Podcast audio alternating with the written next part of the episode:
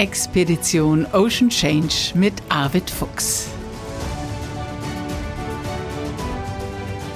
Abenteuer mit Tiefgang zwischen Arktis und Antarktis. Moin und herzlich willkommen zu dieser Podcast-Folge. Hier ist Bärbel in Hamburg. Und hier ist Arvid in Bad Bramstedt. Moin, moin. Moin, Arvid, wie geht es dir? Wie geht es der Dagmar? Mir geht es gut und äh, dem Schiff geht es im Prinzip auch gut. Das ist ja jetzt aus der Fahrt genommen, ist eine Baustelle. Also wir sind da angefangen, alles auseinanderzunehmen im Vorschiff. Äh, der Wassertank ist raus, der muss äh, gespült, gereinigt werden. Die Lenzleitung unter den Bodenplatten werden teilweise erneuert und äh, ja, und so geht es eben weiter. Also ganz viel haben wir auch schon mit in die Werkstatt hier gebracht, wo wir dann, ja, wo es warm und trocken ist, dann Blöcke überholen und malen können. Und mit dem März geht es dann in die Werft, aber bis dahin wird eifrig gewerkelt am Schiff, so dass sie dann zur Himmelfahrt, da wollen wir wieder in Fahrt kommen, auch wirklich äh, fit ist. Verbringst du zurzeit mehr Zeit in der Werkstatt oder hältst du mehr Vorträge? Na, beides. Also äh, unter der Woche, es, es sind ja kurze Wege hier. Also unter der Woche bin ich dann natürlich abends irgendwie immer noch mal in der Werkstatt und äh, äh, wir haben diese neuen Wachskisten, die gebaut worden sind, die, die ja links und rechts von dem Mitschiffniedergang stehen, die mussten erneuert werden. Und äh, Matze und Micha haben da komplett neue Kisten gebaut, wunderbare Arbeit, aber die müssen jetzt erstmal lackiert werden und die brauchen natürlich auch etliche Schichten Lack. Und äh, das machen wir jetzt immer, das geht dann immer, da bist du eine Stunde irgendwie so am Malen und dann musst du es ja erstmal wieder austrocknen und dann geht es am nächsten Abend oder übernächsten Abend weiter, bis dann eben die entsprechenden Schichten aufgetragen sind. Das ist eine richtige Winterbeschäftigung, oder? Ja, ja, das geht natürlich wunderbar. Das kann man draußen jetzt ja nicht machen. Dafür ist es zu feucht und zu kalt. Und äh, aber in, in der Werkstatt geht das wunderbar. Gleichzeitig planst du wahrscheinlich die nächste Expedition, aber lass uns mal abmachen. Du sagst, wenn du soweit bist, dass du weißt, wohin es geht. Und du sagst auch, wenn du noch Leute brauchst, die mitfahren wollen und wenn du zu einer Bewerbung aufrufen möchtest, ja? ja, das machen wir. Im Moment brauchen wir da noch ein bisschen Vorlaufzeit, weil wir noch verschiedene Planungstreffen haben. Und sobald äh, wir da genaueres wissen, das wird aber in, in sehr, sehr nahe Zeit sein, dann können wir darüber reden. Ja, ich sehe auch immer in den sozialen Medien, auch auf TikTok, immer wieder wird gefragt, hey, kann ich mitfahren, kann ich mitfahren? Und ich denke mir, die Liste der äh, Bewerber ist lang bei dir, aber da mische ich mich mal gar nicht ein, da kümmerst du dich drum. Und wenn du Leute brauchst, ja. sag Bescheid. Also ja. du kriegst sie auf allen Kontinenten. Ja. Lass uns nochmal wieder zurückgucken zur ersten großen Expedition, die du mit der Dagmar On ähm, gemacht hast. Wir waren ja angefangen mit der Eishell-Expedition. 1991 seid ihr gestartet. Euer Ziel war es, den Nordpol zu umrunden. Wir haben uns schon ein paar Folgen damit beschäftigt.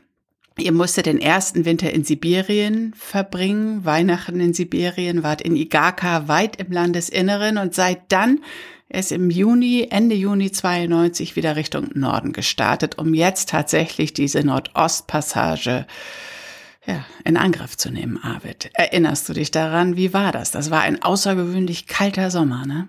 Ja, ich erinnere mich da sehr lebhaft dran. Also das Eis, da hatten wir drüber gesprochen, bricht natürlich immer im Süden, wo es wärmer ist, zuerst auf und dann wird durch dieses Schmelzwasser und diese Gewalt dieses riesigen Stromes, der Jenisei ist ja ein gewaltiger Fluss, wird das dann alles Richtung Norden gespült und äh, irgendwo ist das Eis aber im Norden noch nicht aufgebrochen. Das heißt, es äh, staut sich dort und wir sind quasi mit dem aufbrechenden Eis oder dem aufbrechenden Eis hinterhergefahren. Und äh, dann gibt's dieses ähm, ja große Bündungsdelta oder die die die die wo der, der Fluss der Jenisei quasi äh, ins Meer hinein ragt und da war dann doch alles voller Eis. Aber da gibt es dann so eine Polarstation. Die Russen hatten früher ja viele Polarstationen, wo so meteorologische Daten gesammelt wurden, also die zivil eigentlich waren, äh, wo dann die Daten immer äh, nach Moskau gefunkt wurden, wo dann eben halt diese Wetterdaten verwertet wurden. Und äh, dort in Supochnaya Karga, so heißt diese Station, sind wir in einer Bucht vor Anker gegangen, um jetzt auf den weiteren Eisaufbruch zu warten. Und wie du sagtest, es war ein, äh, ein, ein schlechter Sommer. Es war kalt, es war äh, windig äh, und das Eis brach nicht so schnell auf, wie eigentlich zu erwarten gewesen wäre. Aber unser Crewmitglied äh, Slava, der hatte einige Zeit früher auf dieser Supuchnaya Polarstation gearbeitet und gelebt. Er hatte ja auf verschiedenen Stationen gelebt und äh, war insofern da natürlich sofort zu Hause und kannte auch einige von den Stationsbewohnern, die dort waren. Viele waren es ja nicht, ich glaube, waren nur vier, fünf Personen, die dort lebten. Und insofern haben wir dort also gleich wieder guten Anschluss gefunden. Aber es ist schon eine sehr, sehr öde Region. Sie ist auch nicht landschaftlich irgendwie aufregend. Es ist da sehr flach. Die ganze Küste läuft also flach in das Meer hinaus und dann dieser, äh, ja, dieses, dieser Mündungstrichter quasi von dem Jenissee und da musste man sich eben in Geduld üben. Aber trotzdem gab es natürlich immer sehr viel Unruhe am Ankerplatz, weil je nach Winddrehung da plötzlich wieder Eisfelder hineintrieben. Äh, in einem Fall haben wir einen Anker verloren, weil wir den Anker nicht schnell genug hieven konnten und der Eisdruck auf die Kette äh, so groß wurde, dass äh, die Kette gebrochen ist und wir äh, da den Anker verloren haben. Auf der anderen Seite gab es dann so tolle Erlebnisse, wo wir dann vor Anker lagen und äh, unter Deck äh, klassische Musik laufen hatten. Und äh, das ist ja ein Holzschiff, also ein guter Resonanzboden. Und plötzlich waren um das ganze Schiff herum Beluga-Wale, also diese weißen Wale. Und äh, wir haben dann gestaunt und dann hat einer gesagt, mach mal Musik aus. Haben wir die Musik ausgemacht, waren die Wale weg. Und haben gesagt, mach mal wieder an. Wieder angemacht, waren die Wale wieder da. Also mhm. offensichtlich wurden die durch diese klassische Musik angezogen und haben sich dann also ganz lange da um dieses Schiff versammelt. Und das sind immer so diese Highlights in einer so unwirtlichen, rauen, ja, unfreundlichen Region was das Wetter, was das Klima und was die Landschaft anging. Also es war so ein Highlight. Da musstet ihr einige Zeit bleiben auf dieser Polarstation, bevor ihr dann Richtung Dixon segeln konntet und auch das war ein bisschen weiter äh, im Mündungsbereich und auch da musstet ihr wieder vier Wochen verharren. Ja, ja, das Jahr 92, darüber sprechen wir jetzt ja, das war ein, äh, ein Jahr, was äh, unsere Geduld aufs Ärgste strapaziert hat. Zum einen eben halt wegen dieser ja, der Wetter- und Eisbedingungen. Wir mussten da relativ lange in, in, bei dieser Station äh, ankern und abwarten und äh, sind dann letztendlich weitergefahren. Aber das ist immer noch das Mündungsgebiet des, äh, des Yenisei. Das ist ja ein gewaltiger Strom. Sind wir weiter nach Norden gefahren zu der Siedlung Dixon. Dixon hört sich so ein bisschen englisch an, aber interessanterweise stammt der Name Dixon von dem Erstbefahrer der Nordostpassage. Das ist nämlich der Schwede Nonskjöld gewesen, damals mit der Vega, dem Schiff, der als erster die Nordostpassage durchfahren hat und äh, einer seiner Sponsoren hieß Dixon. Und äh, äh, deshalb hat er diese kleine Siedlung, die es damals wohl auch schon gab, äh, Dixon genannt. Und äh, später zu Sowjetzeiten wurde dort so ein Verwaltungszentrum aufgebaut, ein ein wirklich öder Ort, wo ja zur Stalin-Ära dann eben halt so Plattenbauten auf diesem Permafrostboden aus dem Boden gestampft wurden quasi und die waren natürlich jetzt alle verfallen und äh, die Fundamente gebrochen, weil der Permafrostboden ja auch immer ständig irgendwie in Bewegung ist und man taut und wieder gefriert und äh, deshalb war das also allein von der Optik, wie wir dorthin kamen, ein, ein, ein furchtbar trister und verlassener Ort, weil auch so viele Menschen fortgezogen waren und äh, weil es keine Perspektive gab. Also nach dem Zusammenbruch der Sowjetunion gab es äh, keine Versorgungsschiffe mehr, es gab keine wirtschaftliche Perspektive mehr. Man hatte den Ort einfach aufgegeben und wer konnte, zog weg nach Süden. Und die, die dort blieben, die hatten eben keine Option, keine Alternative. Sie mussten dort bleiben. Und insofern war das ein Ort, der sich irgendwie in völliger Auflösung befand. Auf der anderen Seite gab es also diese Ortschaft ist zweigeteilt, einerseits auf dem Festland und andererseits gibt es da so eine Insel, die auch dazugehört. Und äh, dort saß dann wirklich die Verwaltung des nördlichen Seeweges, also eine Dependance von Moskau sozusagen. Und dort saßen äh, ja Herren, mit denen äh, schlecht umzugehen waren, muss, muss ich sagen. Also äh, das Erste, was uns auffiel, war, es roch penetrant nach Mottenpulver. Sie waren also immer ein Anzug, aber diese Anzüge hingen offenbar in Schränken mit Mottenpulver. Die rochen also nicht sehr gut. Und man hatte diese anfängliche Euphorie oder die Begeisterung für unser Projekt, die wir 91 noch in, in Murmansk auch verspürt hatten, die war völlig gewichen. Also inzwischen waren wir halt irgendwelche Wessis, die die da irgendwas vorhatten, was man eigentlich nicht gut hieß und äh, man eigentlich uns lieber heute als morgen äh, losgeworden wäre. Aber wir hatten ja nur einmal die Genehmigung vorliegen und konnten äh, deshalb da auch weiterfahren. Aber man, man unterstützte uns nicht nur, sondern man legte uns eigentlich immer wieder Steine in den Weg. So mussten wir also auch lange, lange dort in Dixon warten, weil wir auch einfach die erforderlichen Eisinformationen nicht bekamen. Es war ja nicht so wie heute, dass man irgendwie über Satellitentelefon oder sonst was äh, Informationen einholen konnte, sondern wir waren auf Gedeih und Verderb auf äh, die Informationen angewiesen, die wir seitens dieser Verwaltung bekamen. Und da ließ man uns einfach erstmal äh, verhungern, bis wir dann entschlossen haben, also länger warten. Vier Wochen waren wir, glaube ich, in Dixon, äh, äh, werden wir nicht, sondern wir fahren los auf eigene Faust und versuchen da irgendwie durchzukommen. Das war eine echte Herausforderung und ein riesiges Abenteuer. Ihr brauchtet keine Genehmigung dafür, dass ihr euch da Richtung Osten durchschlagen konntet. Im Buch hatte ich manchmal den Eindruck, als wenn ihr, als wenn es immer wieder Auseinandersetzungen gab mit den Beamten oder mit den Offiziellen dieser Verwaltung des nördlichen Seewegs, dass ihr immer wieder wegen des Morsegeräts, wegen der Kommunikation an Bord Probleme hattet. Ja, man suchte eben halt immer irgendwelche Dinge, das haben wir in späteren Jahren ja auch erfahren, um uns irgendwie zu blockieren. Also ähm, wir hatten ja Slava als, als, als russischer ausgebildeter Funker eben an Bord, der eben auch äh, richtig noch äh, die, die morsen konnte. Das kann ja keiner mehr. Es war auch keine Ausrüstungspflicht bei Schiffen mehr, dass du noch äh, einen Funker an Bord hast, der eben auch wirklich morsen kann. Äh, aber wir hatten extra die Vorrichtung an Bord und Slava beherrscht er das auch perfekt, weil er das auch früher auf den Polarstationen gemacht hat. Also so haben wir immer versucht, diese Argumente zu entkräften und dann hieß das aber, die Eislage ist zu schlecht und ihr könnt nicht. Und wir hatten aber damals eben auch eine russische Organisation, das waren Freunde von uns, wo unter anderem der Michael Malakow, mit dem ich ja auch zum Nordpol gelaufen bin, äh, die überhaupt auch so dieses ganze Genehmigungsprozedere damals für uns äh, umgesetzt hatten und die äh, haben dem natürlich entgegengesteuert und äh, dann ging das immer hin und her und schließlich bekamen wir die Genehmigung, dass wir irgendwie äh, nach diesen wirklich endlosen öden Tagen, in, wo, wo es Dauerregen war und matschig und äh, keine Infrastruktur an Land war in, in Dixon. Es war wirklich eine Geduldsprobe und ich bewundere die Crew heute noch dafür, dass da irgendwie trotzdem noch irgendwie so ein guter Geist äh, auf dem Schiff bestand, obwohl jeder total genervt war.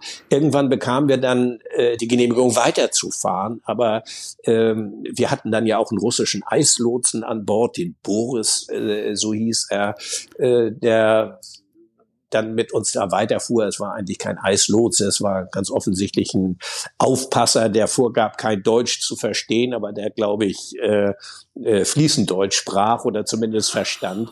Und mit denen haben wir uns dann weiter vorangetastet. Und äh, den musstet ihr mitnehmen, oder? Das war eine Auflage, den mussten wir schon von Murmans aus mitnehmen. Und äh, der ja, war dann den Winter über wieder zurück und äh, irgendwo, wo er wohnte, ich glaube, er kam aus Odessa und äh, kam dann im nächsten äh, Jahr eben wieder nach Egaka und äh, setzte dort mit uns die Reise fort. Nach Dixon kam er, glaube ich, und dort hat er die Reise fortgesetzt. Immer ein Ohr an Bord, das alles mitkriegt und auch wahrscheinlich alles weitergibt. Ja, das gab eben ganz kuriose Situationen mit ihm. Also äh, wir sind dann ja weitergefahren und wir hatten damals ja ich weiß nicht, ob wir da schon drüber gesprochen haben, ein äh, kleines Flugzeug dabei. Es gab ja damals noch keine Drohnen und die Information, die wir von den Behörden kamen, die war äh, äh, solcher Art, dass wir da eigentlich kaum was mit anfangen konnten. Äh, die haben so Erkundungsflüge gemacht und dann mit mehreren Leuten und dann haben die die Eiskarten per Hand und mit Buntstiften gezeichnet. Das kann man mhm. sich in der heutigen Zeit gar nicht mehr vorstellen. Das heißt, es waren so richtig handgefertigte, auf Pergament gefertigte Zeichen. Also der Ice Observer sozusagen hat aus dem Flugzeugfenster geguckt und hat danach die Eislage und die ähm, äh, ja die Eiskonzentration bestimmt und das dann mit Buntstiften so in unterschiedlichen Färbungen ausgemalt. Und wenn wir Glück hatten, bekamen wir dann irgendwie in Dixon eine solche Karte und danach sind wir dann weitergefahren. Aber das äh, änderte sich ja ständig die Eislage und äh, deshalb hatten wir so ein Ultraleitflugzeug dabei, das aber nicht von Land aus gestartet ist, sondern vom Wasser. Also eine Kombination aus unserem Schlauchboot, das wir sowieso dabei hatten und wo dann der Rahmen und diese ähm, ja die die Tragflächen und der Motor von diesem Ultraleitflugzeug äh, eingebaut wurde. Das ist so eine Einheit, die äh, nennt sich Polaris. Die wurde in Italien damals gefertigt und wir hatten einen Australier, den Chris Nelson, der eben Pilot war und äh, der äh, dieses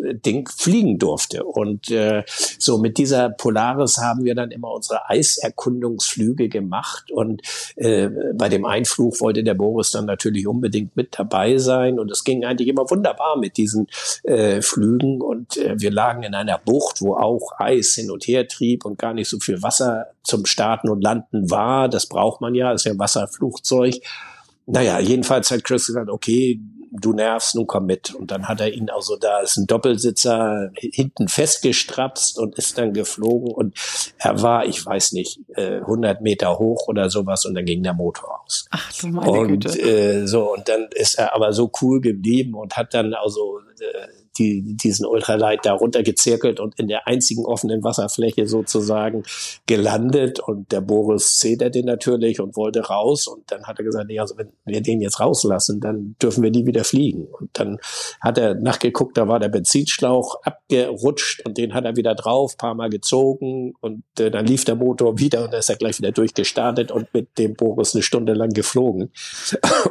Danach war irgendwie dieser Schrecken vergessen. Aber äh, ich glaube, wenn wir ihn gleich gleich wieder an Bord genommen hätten, hätte er gesagt, das Ding ist äh, viel zu gefährlich, da darf keiner mit fliegen. Aber danach war er so begeistert, dass wir dann das Flugzeug auch weiterhin einsetzen durften. Also das waren so einige Erlebnisse, die wir dort auch mit äh, Boris dem Eislotsen hatten.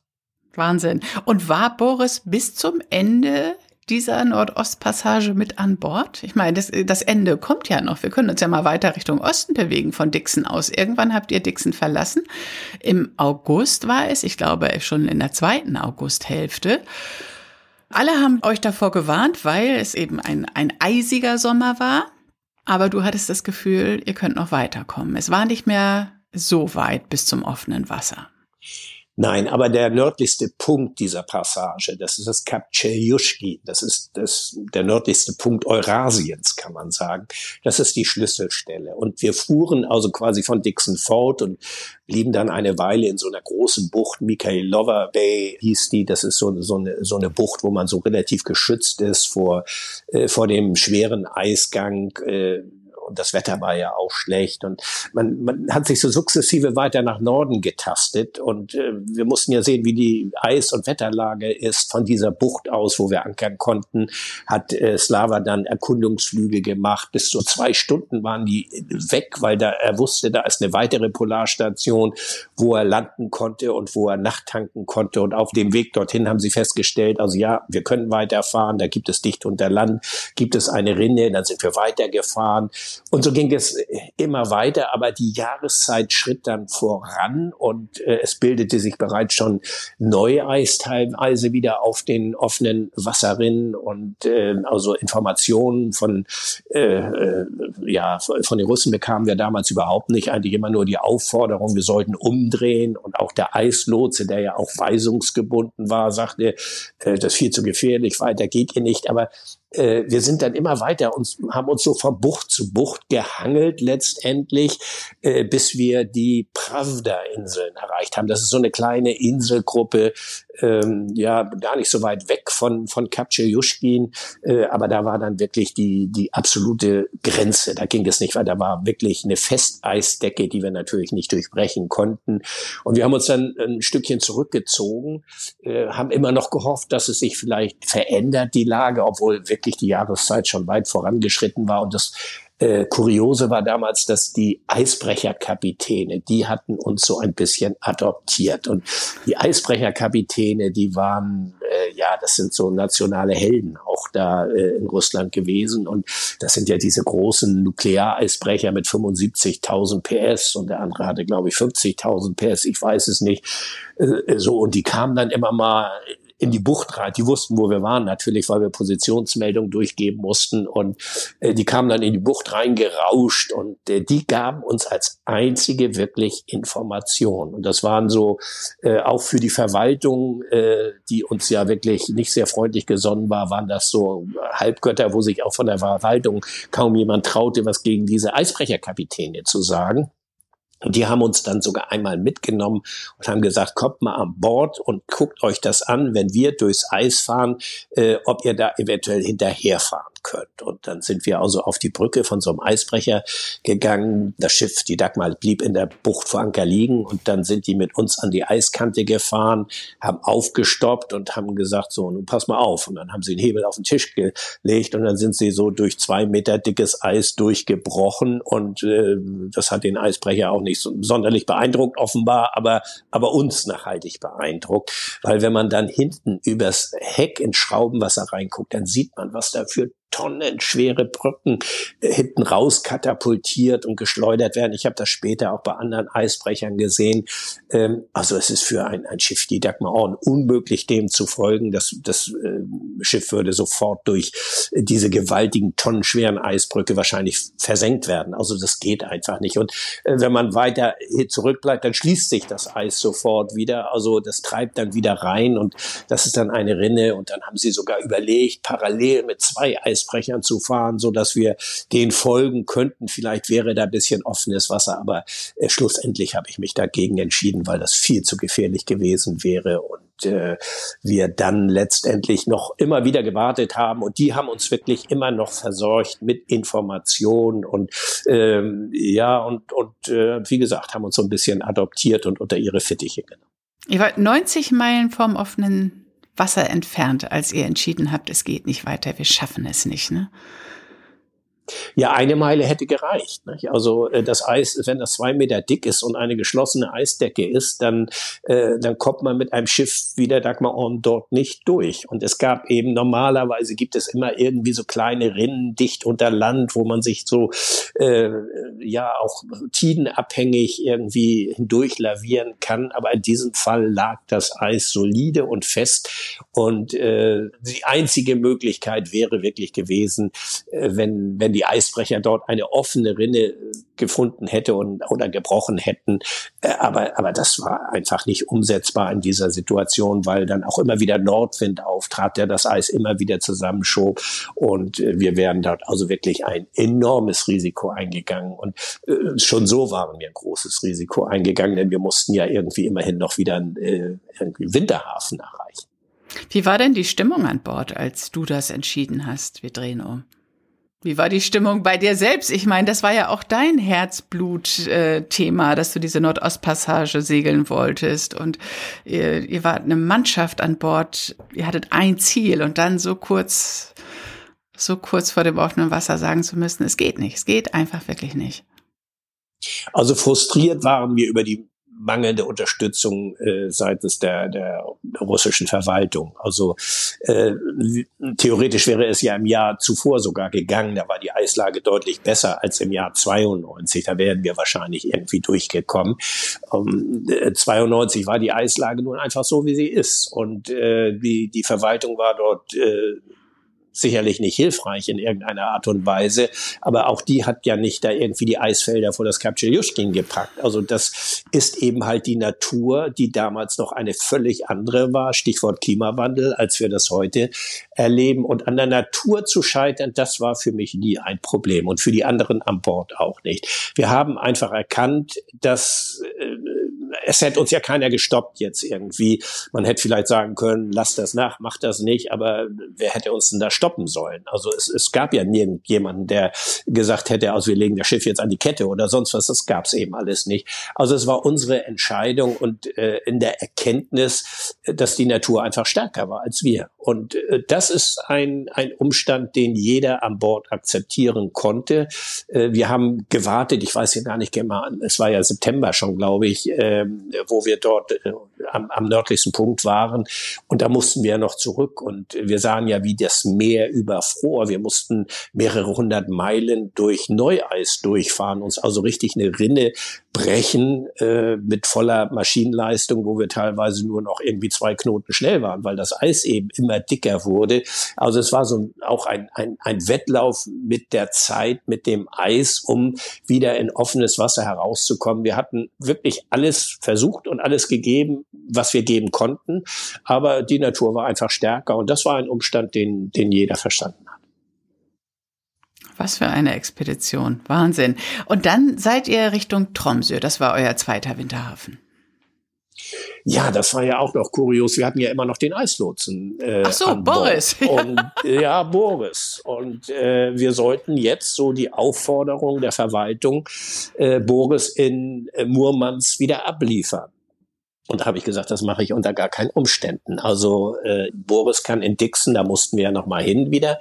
Äh, Boris kann in Dixon aussteigen und äh, wir bewegen uns dann in offenen Wasser und äh, also die die die von von der Pravda-Insel, also von dem nördlichsten Punkt bis Dixon, das war das schwierige Gewässer eben, wo wirklich überall Neueis war. Ab Dixon war das Wetter schlecht und gelegentlich Eis, aber es war nicht mehr so, dass wir Eislotsen brauchten, den wir sowieso nicht gebraucht hatten. Aber ähm, nein, also die Verwaltung hat gesagt, also es, äh, Boris bleibt an Bord und äh, das war natürlich diese Aufpasserfunktion und äh, ihr setzt den in Murmansk ab. Und ich habe gesagt, also wir setzen den unter gar keinen Umständen in Murmansk ab, weil da fahre ich nicht hin.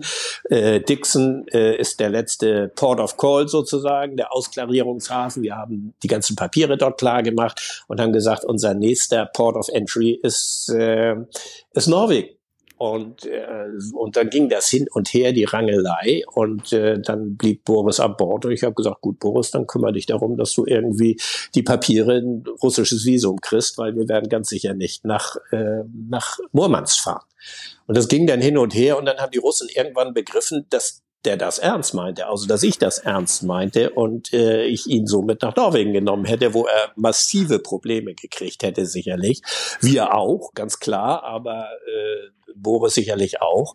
Und daraufhin haben die dann tatsächlich ein Rendezvous auf offener See in der Karasee arrangiert, wo ein Frachter dann aufkam. Und da mussten wir dann bei Seegang und allem kein leichtes Manöver längsseits gehen. Und dann ist Boris äh, von diesem äh, Frachter übernommen worden sozusagen, über die Jakobsleiter da hochgeklettert mit seinem Zampel, seinem, seinem Seesack. Und äh, dann ist er mit dem Frachter weitergefahren und wir sind dann nach äh, Vadö nach Norwegen gefahren. Also so wie geplant. Aber das äh, äh, war natürlich schon auch eine etwas angespannte Situation. Ja, das glaube ich. All die Zeit, wo du ganz klar wo dir ganz klar war, du fährst nach Tromsø und er hört ja alles mit, wenn er Deutsch spricht und es nicht zugibt. Ja, ja, wir haben es ihm aber auch ganz offen, wir wussten ja, dass er das versteht. Insofern haben wir da auch keine große Geheimniskrämerei oder das, was er nicht hören sollte, haben wir dann irgendwo äh, anders besprochen. Aber äh, wir hatten alle die Nase voll, auch ehrlich gesagt, von, von äh, diesen stetigen Hindernissen und dieses äh, Blockieren, obwohl wir die Genehmigung hatten. Also wir wären ja irgendwie im Jahr zuvor durchgekommen und vielleicht auch in diesem Jahr irgendwie, aber, äh, aber es war einfach keine Kooperation so. Und deshalb haben die gesagt, also ihr könnt ja wieder zurück nach Igaka oder sonst wohin fahren und nochmal überwintern und nächstes Jahr äh, nochmal versuchen. Und da habe ich gesagt, das kommt auf gar keinen Fall in Frage. Wir fahren jetzt äh, zurück nach, äh, nach Norwegen und werden dort den Winter verbringen, weil das Schiff musste natürlich auch äh, in die Werft, das musste überholt werden nach dieser Reise. Und das alles in Russland wäre ja gar nicht möglich gewesen. Also deshalb wusste ich, also nach diesen zwei Jahren muss das Schiff in die Werft und das ließ sich eigentlich nur in Tromsø realisieren. Das hört sich aber anstrengend an, Arvid, so einen Boris an Bord zu haben. Ich meine, so groß ist ja die Dagmar Orn nicht. Und äh, ja, auch Dinge zu besprechen, die er nicht hören soll, ist ja auch gar nicht so einfach, weil man sich nicht so weit aus dem Weg gehen kann. Nein, das äh, mal davon abgesehen von seiner Funktion und dass er etwas umständlich war, war er ja kein, äh, un, kein unfreundlicher Mann. Also man, man hat ihn natürlich versucht, auch irgendwie äh, im Rahmen der Möglichkeiten zu integrieren. Anders geht es ja gar nicht auf diesem kleinen Schiff. Aber es war schon schwierig, immer äh, im Wissen, äh, dass da ein Ohr mithört, äh, was vielleicht äh, die Dinge, die man erzählt, auch entsprechend weiterleitet. Also es war schon eine, eine eigenartige äh, Situation. Aber äh, Boris war äh, ja so eine Institution, die, die wir nicht loswerden konnten. Aber seitdem hast du äh, keinen Kontakt mehr zu ihm oder habt ihr äh, noch einen Draht zueinander? Wir haben uns tatsächlich 2002 sind wir uns noch einmal begegnet, wie wir äh, dann diese Passage ja komplett durchfahren haben. Damals waren zwei Boote da. Das eine war äh, die Vagabond, ein, eine französische Yacht von Eric Brossier, der auch sehr viel im arktischen Raum gemacht hat. Und die Dagmar wir befanden uns beide zeitgleich im Hafen vor Murmansk und hatten beide auch die Genehmigung für die Passage bekommen mit all den Problemen. Aber es gab nur einen Eislotsen und das Boris. war Boris Nein. Foldi. So. Und äh, dann haben wir, und weil wir ja Slava an Bord hatten, ähm, und, und also die Verwaltung in der Bredouille war, wer nun, äh, wo den zweiten Eislotsen hernehmen. Und dann hat Slava ganz clever gesagt, na ja, also ich kann die Dagmar ja als Eislotsen äh, lenken und äh, wichtige Informationen durchgeben und dann gibt man den Boot Boris auf die Vagabond. So passierte das dann auch. Boris fuhr dann bei Erik mit und äh, Slava war dann unser offizieller Eislotse mit anderen Worten. Also äh, wir hatten keinen Aufpasser mehr dabei. Naja, da wusstet ihr ja auch schon, wie ihr damit umzugehen hattet, nicht? Ich meine, ja. Dafür habt ihr Erfahrung, habt ihr ja zehn Jahre zuvor schon gemacht. Aber eine Frage habe ich mir ganz oft gestellt, wenn ich dein Buch lese oder auch wenn du erzählst. Du hast gesagt, wie oft, wie lange ihr warten musstet, wie geduldig du sein musstest in dieser Phase der Expedition. Was machst du dann? Was? Ich meine, ich habe ja selbst eine recht hohe Schlachtzahl in dem, was ich mache. Aber was machst du, wenn du vier Wochen in Dixon bist? Es ist trüb, es ist nichts los, es Du hast ja auch irgendwann, ich meine, die Dagmar On ist auch nicht so groß, dass du jetzt endlos viele Bücher mit dabei haben kannst. Du hast irgendwann alles gelesen, vieles durchdacht. Spielt ihr, singt ihr, was, was macht ihr? Also wenn ich was gelernt habe auf all den Polarexpeditionen, dann ist das Geduld zu haben weil man kann dort nichts erzwingen. Das ist äh, so ein Selbstverständnis oder ein Verständnis, was sich in einem festsetzt. Äh, es, es geht halt nicht. Also wenn, wenn, wenn das Wetter es nicht zulässt oder das Eis es nicht zulässt, dann, dann gehen bestimmte Dinge eben nicht. Äh, in diesem Wissen ist man unterwegs, das weiß man. Aber das fällt dem einen vielleicht leichter als dem anderen, damit umzugehen. Und natürlich macht man ein Programm. Also man äh, unternimmt Wanderung in die Umgebung, obwohl das nur Tundra und eben ist und nicht irgendwie sonderlich spannend und interessant ist. Aber man macht es. Man wird dann von Moskitos aufgefressen, die dann äh, da auch in unglaublichen Mengen vorkommen. Man hat natürlich Kontakt zu der Bevölkerung und äh, die waren ja auch sehr nett. Also die haben uns auch eingeladen, so dass man also bei denen, die verstanden das auch nicht, warum man äh, da nicht kooperativer war. Dann gab es die Hubschrauberpiloten. Wir hatten da ja schon über äh, Dixon äh, gesprochen, dass die uns zum Angeln mal eben äh, eingeladen haben, dass man irgendwo hinflog.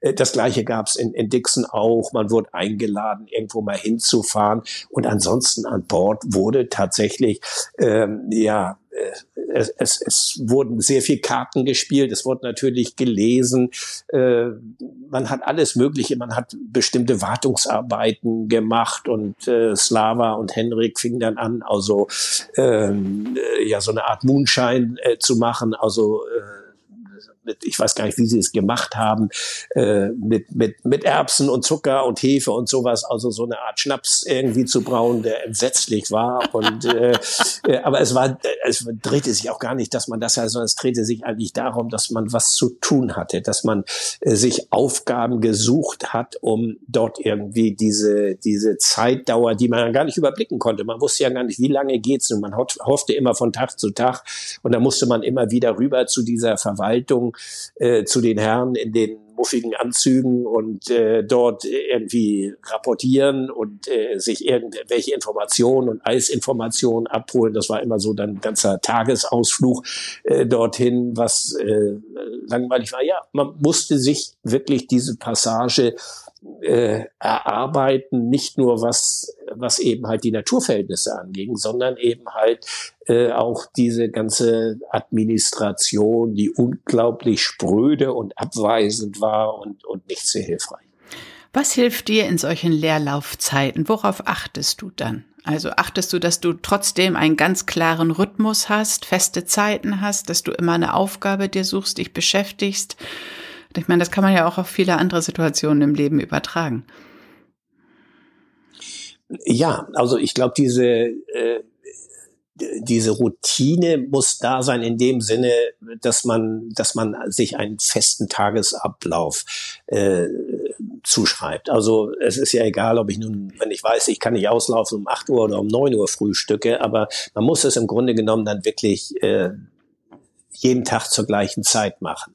Und das ist so etwas, was, was was ich auch auf anderen Expeditionen immer wieder durchgeführt habe. Und dann gibt es natürlich äh, so bestimmte Arbeiten, die durchgeführt äh, werden müssen. Und man ist natürlich immer irgendwie auch äh, angespannt, weil man wartet ja auf die Entwicklung, wie sind die Naturverhältnisse, wie verändern die sich und, und was macht die Administration. Also man ist da immer irgendwie mit beschäftigt und gleichzeitig hat man natürlich immer auch ein äh, ja, Auge auf die Mannschaft. Nicht? Also wie geht's denen und wie gehen die damit? Damit um? Und äh, wie, wie muss man muss man da irgendwie motivieren oder oder Mut zu sprechen äh, und, und erläutern, dass das eben Teil dieser Expeditionsaufgabe ist. Also das ist eben halt auch Aufgabe eines solchen Teamleiters, der ich eben gewesen bin. Und äh, insofern hat man selbst eigentlich wenig Freiräume, um da groß äh, rumzuphilosophieren. Man, man ist schon äh, beschäftigt äh, und, und die anderen Leute haben dort mitgezogen, die Crewmitglieder, die dort an Bord waren. Das war eben auch das Tolle.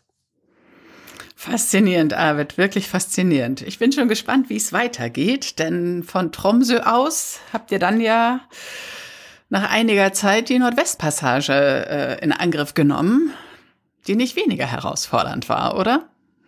Nein, die war äh, letztlich genauso herausfordernd, aber das, was dort eben nicht äh, vorhanden war, war diese Hürden der Bürokratie. Also mit den Kanadiern äh, zu kooperieren, umzugehen, das war einfach großartig. Und insofern äh, stand das Ganze unter einem völlig anderen Vorzeichen. Darüber sprechen wir dann bald. Danke erstmal für heute, Arvid. Herzlich gerne, danke dir. Das war Expedition Ocean Change, ein Podcast von Arvid Fuchs und Bärbel Feening.